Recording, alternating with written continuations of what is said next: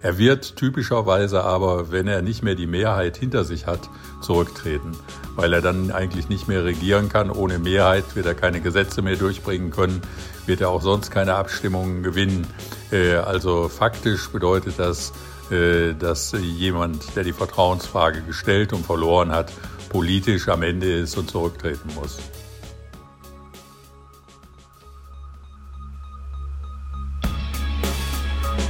Verfassung. Der Grundgesetz-Podcast. Herzlich willkommen zu einer neuen Folge vom Grundgesetz-Podcast in guter Verfassung. Das hier ist die 51. Folge schon. Wir zählen jetzt wieder rückwärts. Die Hälfte haben wir jetzt schon geschafft. Das ist die 51. Folge, wir zählen wieder rückwärts. Dann Ja, also müsstest du sagen die- 49,2. Es wird mir alles zu kompliziert. Wir bleiben bei der 51. Folge. Denn in der letzten Folge haben wir die Hälfte geschafft. Und das war insofern ganz schön, weil wir zum einen die Hälfte geschafft haben. Zum anderen war Alexander Thiele da. Und zum dritten haben wir ein Gewinnspiel gestartet. Ihr könnt nämlich derzeit eines von zehn Grundrechte-Quartetten gewinnen. Wir haben es in der letzten Folge auch gespielt. Ich habe gewonnen. Das nur so als nur so nebenbei. Es war Naja, sehr so ein witzig. ganz klein bisschen. Ja, doch, du hast es verdient. Ja, finde ich auch. Zur Verfügung gestellt haben uns die Grundrechte-Quartette netterweise ähm, rechtunterhaltsam.de. Wer also keins gewinnen will oder keins gewinnt dann in ferner Zukunft, äh, naher Zukunft, kann sich dort auch nochmal eins selber bestellen. Alle Infos zum Gewinnspiel findet ihr unter Detektor FM slash Serien slash Grundgesetz Bindestrich Podcast in der letzten Folge, in der 50. Folge. Da haben wir mit Alexander Thiele ähm, über die Bundeskanzlerin gesprochen und über die Ministerien. Und was Alexander Thiele zur Bundeskanzlerin und über die Bundeskanzlerin gesagt hat, da hören wir jetzt nochmal rein. Ich habe ein, zwei Mal äh, den, den, den Tageskalender von Frau Merkel gesehen und ich glaube, ich hätte keine zwei Tage überstanden, ohne erst Ja. mal drei Wochen Urlaub zu Das machen. geht mir genauso. Äh, man, sie, man kennt das zum Beispiel, wenn sie bei der UN ist oder Ein so, in New York, äh, da wird, da wird der Kalender in drei Minuten Taktungen Genau, vorgegeben. genau. Und zwar praktisch 18 Stunden am Stück. Und wir sehen dann in der Tagesschau so ein kurzes Statement, was sie dann noch abgibt. Oder wir sehen Ja. sie, wie sie nach 26 Stunden gefühlten Ratsverhandlungen Ja. in Brüssel an die, auf die, vor die Kameras tritt und einfach mal eben erzählt, was sie so ausgehandelt haben, um einen Tag später schon wieder in, im Bundestag zu stehen. So. Die Und Belastung, die körperliche. Belastung, genau, die Ja. körperliche Belastung der, der, der Spitzenpolitiker ist Ja. wirklich enorm und wir müssen da auch als Absolut. Gesellschaft ähm, viel gnädiger und freundlicher werden. Sie ist ja auch nie krank, ne? Auch in dieser Folge ist es wieder die Bundeskanzlerin, über die wir sprechen wollen. Allerdings diesmal nicht mit Alexander Thiele, sondern mit Joachim Wieland. Professor Dr. Joachim Wieland hat den Lehrstuhl für öffentliches Recht, Finanz- und Steuerrecht an der Deutschen Universität für Verwaltungswissenschaften Speyer inne. Dort forscht und lehrt er mit dem Schwerpunkt Verfassungsrecht. Wieland ist Mitglied des Verfassungsgerichtshofs für das Land Nordrhein-Westfalen und hat außerdem 2005 den Bundespräsidenten Horst Köhler im Streit um die Bundestagswahl vertreten. Wir wollen uns also mit drei Szenarien beschäftigen, die allesamt die Auflösung des Bundestags zur Folge haben können. Welche Szenarien das genau sind, da hören wir jetzt einfach mal rein. Und das erste Szenario finden wir in Artikel 67 und das steht da drin. Absatz 1. Der Bundestag kann dem Bundeskanzler das Misstrauen nur dadurch aussprechen, dass er mit der Mehrheit seiner Mitglieder einen Nachfolger wählt und den Bundespräsidenten ersucht, den Bundeskanzler zu entlassen. Der Bundespräsident muss dem Ersuchen entsprechen und den Gewählten ernennen. Das Misstrauensvotum. Das Genau. Misstrauensvotum ist ja, und man schmeißt es schnell durcheinander mit Artikel 68 der Vertrauensfrage. Genau, denn hier ist erstmal nur die Rede vom sogenannten konstruktiven Misstrauensvotum. Was fällt dir denn dazu ein, Hajo? Das ist ja so Politikunterricht 10., 11. Klasse so. Kommt sicherlich hin, ja. in der Kante. Also das Misstrauensvotum ist, wenn der Bundestag dem Bundeskanzler das Misstrauen ausspricht, das heißt die Mehrheit, das heißt, er hat keine Parlamentsmehrheit mehr, dieser Bundeskanzler, diese Bundeskanzlerin. Ähm, und der Bundestag ähm, mit diesem Votum äh, bringt den Bundespräsidenten oder erm- ermächtigt sozusagen den Bundespräsidenten, diesen Bundeskanzler, diese Bundeskanzlerin zu entlassen. Allerdings ähm, muss ein neuer Nachfolger direkt bereitstehen und durch Mehrheit gewählt worden sein. Das wäre jetzt zum Beispiel eine Möglichkeit, Angela Merkel, dass sie sich selbst aus dem Rennen nähme als noch Kanzlerin. Stellt das Misstrauensvotum. Die CDU, CSU und wahrscheinlich sowieso SPD-Abgeordneten verweigern ihr die Mehrheit. Du sagst eben, Karrenbauer wird aufgestellt. Da würden die SPD-Mitglieder allerdings auch die Stimme. Ja. Okay. Aber du sagst ja eben gerade noch, ähm, das Misstrauensvotum wird vom Bundestag initiiert, die Vertrauensfrage Mhm. Genau. vom Kanzler. Da wollte ich Bleiben jetzt wir drauf hinaus. Das ja. eine kommt aus dem Parlament, das andere kommt vom Kanzler. Es Genau. geht letztendlich darum, außerplanmäßig den Kanzler, die Kanzlerin zu ersetzen, beziehungsweise zu gucken, ey, steht ihr noch hinter mir? Genau. Und ähm, was Joachim Wieland zu diesem konstruktiven Misstrauensvotum zu sagen hat, das hören wir jetzt. Das konstruktive Misstrauensvotum bedeutet, dass man nicht einfach einen Bundeskanzler oder eine Bundeskanzlerin abwählen kann, sondern einen neuen Kandidaten haben muss. Also nur wenn sich eine Mehrheit auf einen neuen Bundeskanzler oder auf eine neue Bundeskanzlerin äh, geeinigt hat, kann sie dem Alten das Misstrauen aussprechen.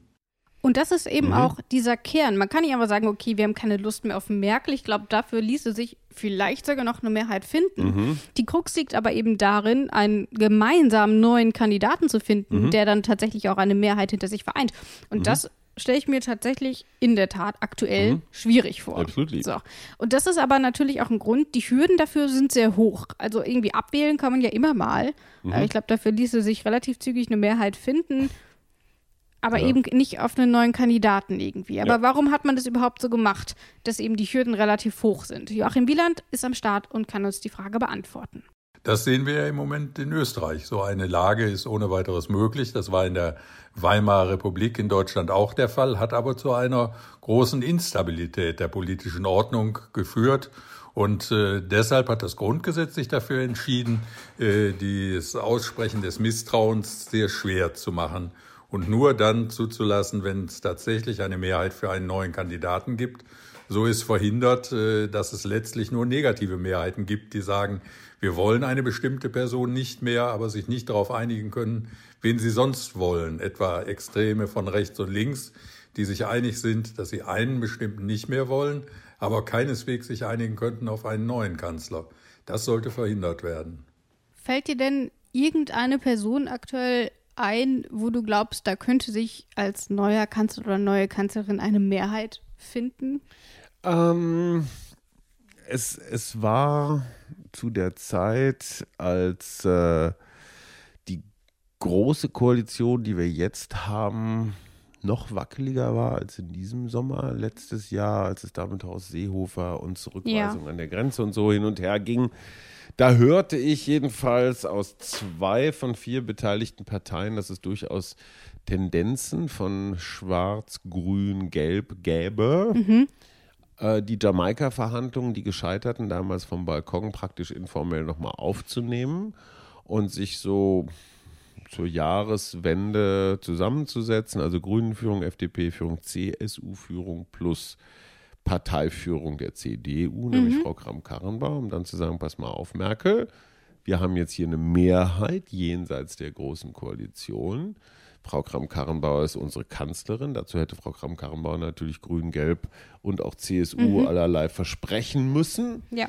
Und äh, das halte ich im Moment für sehr unrealistisch, weil die Grünen ja bei der Bundestagswahl 2017, und das ist das geltende Ergebnis, als schlechteste der, der kleinen Parteien durchs Ziel gekommen sind mit irgendwelchen 8 Das ist jetzt Prozent. Heute werden sie mit deutlich 20 plus bewertet. Die werden schon bescheuert, wenn sie mit zwei, drei Ministern sich da abspeisen ließen absolut.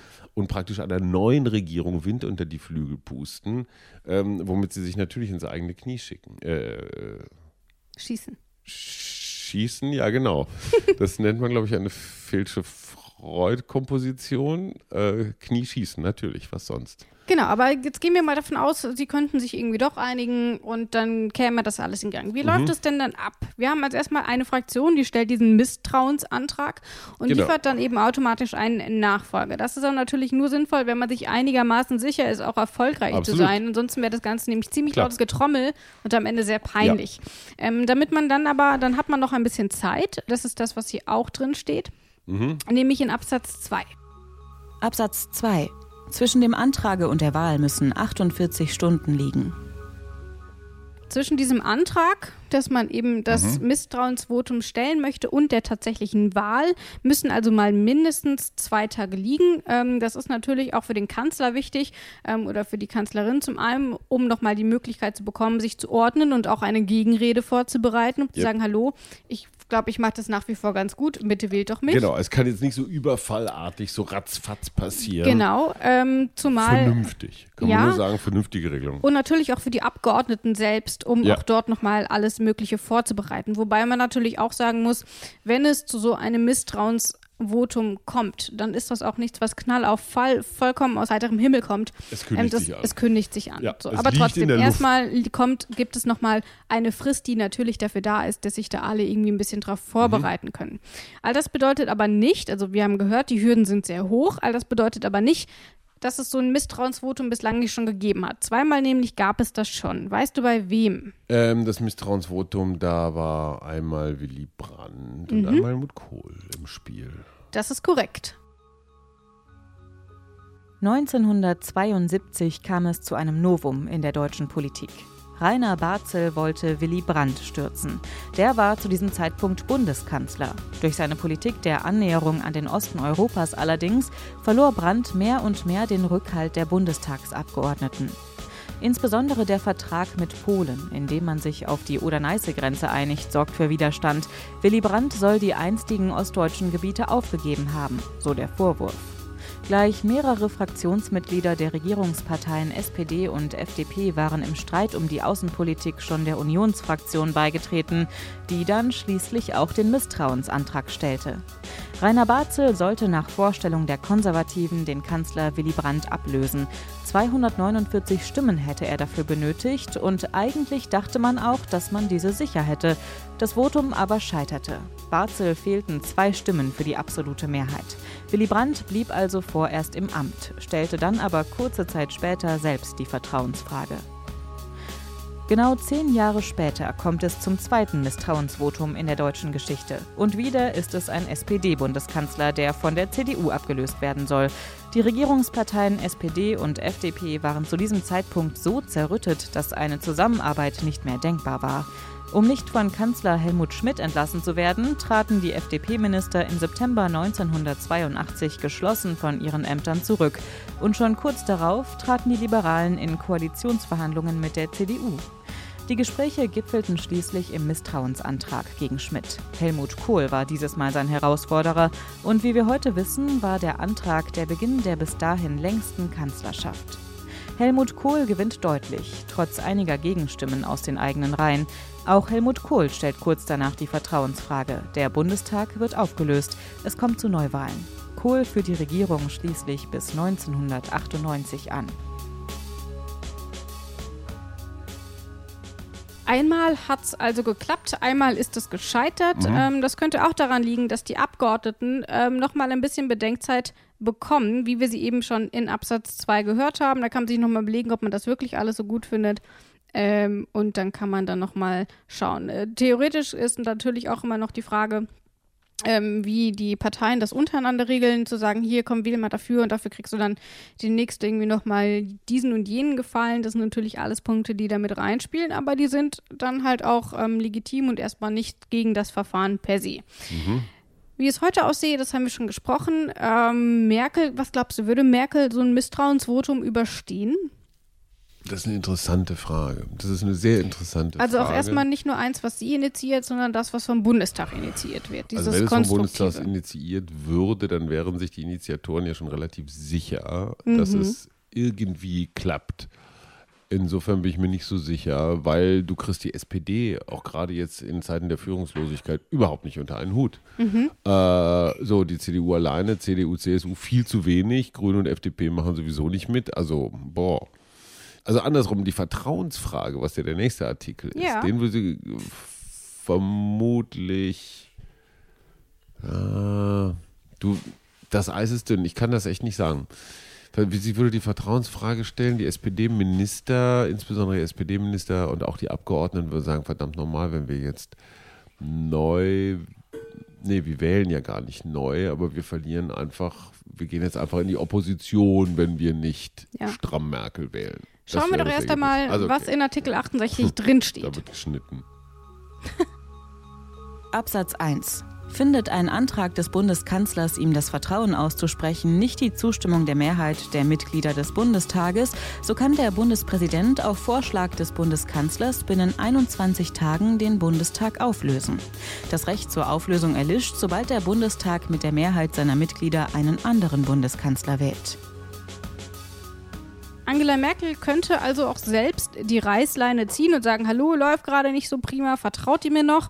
Und diese rechtliche Basis dafür liefert dann eben Artikel 68 des Grundgesetzes. Das heißt aber, dass der Bundestag die Sache angehen kann und eben auch die Kanzlerin. Das ist äh, eine Möglichkeit, Artikel 68 Absatz 1, dass der Bundeskanzler die äh, Initiative ergreift und äh, sagt, ich möchte jetzt wissen, ob ich noch das Vertrauen der Mehrheit der Mitglieder des Bundestages habe. Das kann er anlässlich eines politischen Streits machen. Er kann es aber auch mit einer Gesetzesvorlage verbinden, wenn er etwa einen Gesetzesvorschlag gemacht hat und nicht sicher ist, ob die Mehrheit äh, der Regierungsfraktionen ihm folgt. Dann kann er sagen, ich verknüpfe das mit dem äh, mit der Vertrauensfrage und dann sind die Abgeordneten äh, vor die Wahl gestellt, dass sie entweder gegen das Gesetz und damit auch gegen den Kanzler stimmen oder äh, dass sie doch dem Gesetz noch zustimmen und damit den Kanzler oder die Kanzlerin im Amt bestätigen. Das hat es in der Geschichte schon gelegentlich äh, gegeben. Bundeskanzler Schröder hat das 2005 mal so gemacht.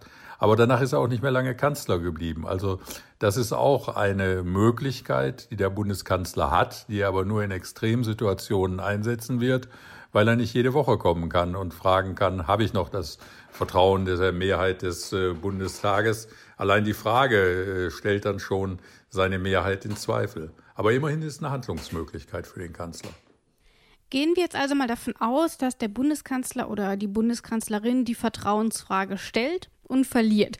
Was passiert denn dann? Zunächst einmal, er hat das Amt weiterhin inne. Ich glaube, das ist ganz mhm. wichtig. Also selbst wenn er die Vertrauensfrage verliert, bedeutet das nicht, dass er automatisch nicht mehr im Amt ist. Mhm. Er muss auch gar nicht zurücktreten. Das heißt, er kann das hinnehmen und trotzdem weiterhin im Amt bleiben. So, mhm. Diese Option gibt es. Wobei Joachim Wieland ja schon sagt, dass der Kanzlerin eigentlich nur der Rücktritt bleiben würde, weil mhm. ich stelle mir das ehrlich gesagt schon ziemlich peinlich vor wenn du so eine Vertrauensfrage stellst, verlierst Absolut. und dann sagst, nö, ist mir eigentlich egal. Ich wollte es nur mal wissen, aber ich, ich bleibe jetzt trotzdem im Amt. Theresa May hat das ja in London eine ganze Weile immer mal wieder durchexerziert. Die hat jetzt, glaube ich, keine konkreten Vertrauensfragen gestellt, aber dadurch, dass sie immer und immer wieder Abstimmungsniederlagen im Parlament ja. erlitten hat, das ist ja nichts anderes als ja. eine Vertrauensfrage. Genau. Und dann ist es natürlich auch so, wenn du als Bundeskanzler feststellst, dass du eben nicht mehr die Mehrheit des Parlaments hinter dir hast, dann wird es doch einfach schwierig, überhaupt zu regieren. Absolut. Also du brauchst du ja den ja Bundestag schon, genau. Du kriegst genau. ja einfach nicht mehr, nichts mehr durch. Ähm, und natürlich, wenn du erstmal eine Vertrauensfrage verloren hast, dann bist du ehrlich gesagt politisch auch einfach geliefert. Also da wird auch so. danach nichts mehr kommen. In der Politikwissenschaft spricht man dann von der Erosion der Macht. Wenn du erstmal in dieser Phase bist, dass du Artikel 67, 68, dass wir Journalisten anfangen, sie nochmal genau durchzulesen ja. und diesen Podcast nochmal nachhören, wie funktioniert das jetzt genau? Wenn du in dieser Phase bist, dann weißt du, das kriegst du nicht mehr repariert. Ja. Das ist wie so ein Reifen, so ein Loch im, im, im Radschlauch, was so ausgefranst ist nach außen. Du denkst, du kannst da Flicken draufkleben, so viel du willst. Das kriegst du nicht mehr heile. Aber erstmal die Verfassung sieht erstmal keinen verpflichtenden Rücktritt nein, vor. Nein, nein, das heißt, wir haben zwei weitere Optionen. Also mhm. entweder der Bundespräsident löst den Bundestag auf mhm. und ruft Neuwahlen aus. Mhm. Das oder wir 2005. Genau. Mhm. Oder der Bundestag nimmt die Sache selbst in die Hand und geht dann eben zum Prozedere aus mhm. Artikel 67 über. Mhm. Das ist das, was wir eben gehört haben. Dann äh, kann äh, der Mechanismus des Artikel 67 greifen. Das heißt, dann kann eine neue Mehrheit einen neuen Kanzler oder eine neue Kanzlerin wählen. Aber erst wenn die neue Mehrheit vorhanden ist, wird der alte Kanzler aus dem Amt gedrängt. Solange es keine neue Mehrheit gibt, bleibt der alte Kanzler im Amt. Und wenn es dann eine neue Mehrheit gibt und es einen neuen Kanzler gibt, dann erlischt eben auch das Recht des Bundespräsidenten, mhm. den Bundestag aufzulösen. Also wenn, dann muss er das irgendwie so zeitig machen. Mhm. Aber sobald der Bundestag dann irgendwie meint, okay, wir machen das lieber selbst, dann äh, muss sich der Bundespräsident auch wieder entsprechend zurückhalten. Klar. So. Aber ich finde es total spannend, wie Artikel 68 dann wieder in ja. Artikel 67 mündet. Absolut. Also wie das so ineinander verknüpft ist. Auch da zeigt sich wieder das, was wir schon mehrere tausend Mal gesagt haben, aber wie schlau das gebaut ist. Ja. Ne? Also das, es ist ja immer gewährleistet, dass du regierungs-, letztendlich handlungsfähig bist. Man muss ja immer überlegen, stell dir mal vor, du hast diese Misstrauensvotums, Vertrauensfragen, Ja. Krise genau in dem Moment, wo du auch eine internationale Krise nach außen hast. Ja. Wo du gerade in irgendeinem Konfliktfall bist oder in Europa werden dramatische Dinge verhandelt oder, oder, oder. Das heißt, Handlungsfähigkeit ist das oberste Gebot und die ist eigentlich immer gewährleistet. Schlau. Wobei ich ja auch finde, der Kanzler bleibt dann erstmal irgendwie noch so lange im Amt, bis Genau. es irgendwie eine geregelte Nachfolge gibt. Ich finde, das ist so ein bisschen so, als würde man sich verabschieden und dann stellt man fest, man hat den exakt gleichen Heimweg. Ähm, und dann ist dieses, Mhm. diese peinliche Situation, wo man denkt, okay, wir haben eigentlich Mhm. schon Tschüss gesagt, wir haben auch wirklich keine Lust mehr miteinander zu reden. Mhm. Jetzt müssen wir immer noch den kompletten Heimweg irgendwie laufen und dann geht irgendeiner einen Umweg. Mega Ja. weird. So stelle ich mir die Situation irgendwie vor. Ähm, aber der Bundeskanzler oder die Bundeskanzlerin musste noch erstmal im Amt bleiben. Das ist etwas, was wir beim Bundespräsidenten gehört haben. Er kann den Kanzler oder die Kanzlerin ersuchen, das Amt bitte so lange weiterzuführen, bis es einen Nachfolger gibt. Genau. So wie es ja auch ist, wenn die Legislaturperiode grundsätzlich ausläuft, Ja, bis genau. die neue Regierung steht. Ja. Genau. Das ist also ein Aspekt, der gilt auch hier. Und diese Frist, die wir auch schon aus Artikel 67 kennen, also diese 48 Stunden, die eben mindestens zwischen Antrag und Wahl eingehalten werden müssen, die gelten auch hier. Dann hat auch hier wieder jeder ein bisschen Zeit, sich ein bisschen zu entscheiden. Ich meine, wenn die Kanzlerin selber sagt, okay, können wir bitte mal drüber abstimmen, dann will ich da vielleicht vorher noch mal drüber nachdenken, weil die ähm, Auswirkungen natürlich furchtbar weitreichend sind ähm, und das Ganze vielleicht auch ein bisschen taktisch durchdacht werden muss. Also wenn man halt schaut, okay, Klar. würden wir jetzt neu wählen, wie würde meine Partei dastehen, will ich Ja. da nicht doch lieber bis zur Klar. nächsten Wahl warten, solche Hier Dinge. Rainer Barzel 1972 bei Willy Brandt, ne, Ja. der ganz sicher war, dass er und dann da wurde ja gescheitert. angeblich auch jemand gekauft von der anderen Seite Ja. und und und. ich glaube, der ne, aktuelle Herr Stand war Wiener. dann SED, war irgendwie so mit drin, ne? Wie immer war Ja. die Stasi, äh, beziehungsweise da äh, Hauptabteilung Ja. 20 mit dem Spiel und Hauptabteilung Aufklärung. Und ähm, wenn du das nicht hinkriegst, ich sag mal so als Rädelsführer, als Ja. oberster Aufständischer, bist du auch erledigt. Das heißt, du bist als Kanzler erledigt, wenn du deine Vertrauensfrage nicht durchkriegst. Du bist aber auch als Herausforderer erledigt, wenn du dein Misstrauensvotum Ja. nicht hinkriegst. Man kann dieses Misstrauensvotum oder diese Vertrauensfrage in dem Fall aber auch missbrauchen. Und zwar so, dass sie zwar nicht illegal ist, aber zumindest mal von den Müttern und Vätern des Grundgesetzes so nicht vorgesehen war. Man spricht dann von einem sogenannten konstruierten Misstrauensvotum. Das hat es ja zweimal gegeben bei Bundeskanzler Kohl und bei Bundeskanzler äh, Schröder. Beide hatten eigentlich äh, Kohl am Beginn seiner Amtszeit, äh, Schröder am Ende seiner Amtszeit noch eine Mehrheit. Aber sie wollten den Bundestag auflösen und Neuwahlen herbeiführen. Und darum haben sie eine Vertrauensfrage gestellt äh, in der Hoffnung, dass nicht alle derjenigen, die sie eigentlich unterstützen, für sie stimmen würden. Das ist dann auch so gekommen. Es hat Enthaltungen aus den Regierungsfraktionen gegeben. Und äh, das ist dann erst vom Bundesverfassungsgericht entschieden worden, dass äh, insoweit die Verfassungsorgane einen gewissen Spielraum haben. Und wenn äh, die Mehrheit äh, bei der Vertrauensfrage nicht erreicht wird, der Bundespräsident in jedem Fall die Möglichkeit äh, hat, den Bundestag aufzulösen, auch wenn bei genauerem Hinsehen möglicherweise noch eine Mehrheit bestanden hätte. Also das ist eine gewisse Instrumentalisierung der Vertrauensfrage. Das kann eine gute Idee sein, haben wir bei Kohl gesehen. Das kann aber auch Mhm. furchtbar nach hinten losgehen. Das haben wir bei Schröder gesehen, denn seitdem äh, regiert Angela Merkel. Mhm. Ja, andererseits, äh, was mich interessiert, haben die Väter und Mütter des Grundgesetzes, haben die diese Option mitgedacht oder findet hier tatsächlich, Wolf- Wolfgang Wieland hat das so vorsichtig angedeutet, so eine Art Zweckentfremdung, Schrägstrich Missbrauch statt? Ja. Ich weiß es nicht. Ich meine, die Abgeordneten dürfen abstimmen, wie sie es möchten, die sind frei.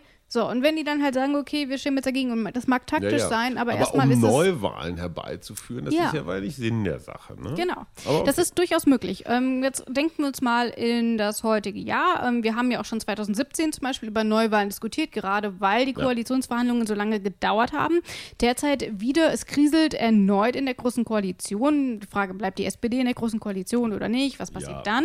Äh, lass uns also noch kurz über die aktuelle Situation sprechen. Sagen wir mal, die Sozialdemokraten verlassen die die Große Koalition. Mhm. Da müsste es aber noch nicht zwangsläufig Neuwahlen geben. Wir hätten Nein. Mhm. nämlich mehrere Szenarien. Wir könnten zum Beispiel eine Minderheitsregierung machen. Hat es noch nie gegeben in Deutschland. Dann müsste sich die Immer nur so ganz kurz über eine- CDU, CSU-Regierung praktisch für jedes Gesetzesvorhaben neue Partner Genau. suchen. Das ist in anderen europäischen Ländern durchaus üblich. Genau, das Führt auch übrigens hier. zu einer größeren Verhandlungskultur, Absolut. weil jeder mit jedem reden muss. Ja. Für uns jetzt im Moment etwas gewöhnungsbedürftig, weil man Fall. würde hier und da auch mit der AfD, mit der Linkspartei, also jeder würde mit jedem reden und Ja. so bestimmte Schützengräben äh, müsste man da vielleicht mal überbrücken oder Ja. es wird schwierig. Dann gäbe es die zweite Option, man könnte einen Kanzlerinnenwechsel machen. Äh, dann haben wir eine komplett neue Regierung. Das heißt, in dem Fall wäre es dann zum Beispiel Jamaika. Das wäre die andere Möglichkeit. Mhm. Hatten wir schon, ja. Genau. Und dann die vierte Option eben Neuwahlen. So, das sind also diese vier Optionen, die wir hätten. So, ähm, Neuwahlen wäre, glaube ich, äh, ja, wäre also keineswegs das natürliche Ergebnis, aber man muss halt auch sagen, nach aktuellem Stand wären alle diese Szenarien mindestens mal für die CDU eine absolute Katastrophe. Ähm, Minderheitsregierung finden sie alle doof. Kanzlerinwechsel, wer, ja, wer soll es machen? Kram-Karrenbauer hat keine Ja. Mehrheit. Ähm, eine neue Regierung wird an den Grünen scheitern. Warum sollten die sich mit, wir hatten schon darüber Ja, ja. gesprochen, mit so wenigen Posten zufrieden geben? Und Neuwahlen, das sähe jetzt aktuell auch wesentlich schlechter für Will die CDU aus als außer jetzt. den Grünen. Ja. Genau, also alles irgendwie gar nicht so einfach. Das heißt, wir sind fertig mit dieser Folge. Wir haben gesehen, es ist alles Stunden. gar nicht so einfach. Ähm, in der nächsten Folge sprechen wir dann über Artikel 69. Hajo, sag noch kurz, was da da Stellvertreter des Bundeskanzlers, Amtsdauer, der Genau. Vizekanzler. Der Noch gute ist Olaf es Scholz. Olaf Scholz. Genau. Es war Joschka Fischer. Es war So viele Leute. Was es damit auf sich hat, Frank-Walter Steinmeier. Ganz viele. ganz viele. Was es damit auf sich hat und ähm, was da eigentlich im Grundgesetz so alles drinsteht, das hören wir in der nächsten Folge. Ich sage Tschüss. Hajo sagt Und auch Tschüss. Tschüss aus der Podcast-Küche. Bis zum nächsten Mal. In guter Verfassung. Der Grundgesetz-Podcast.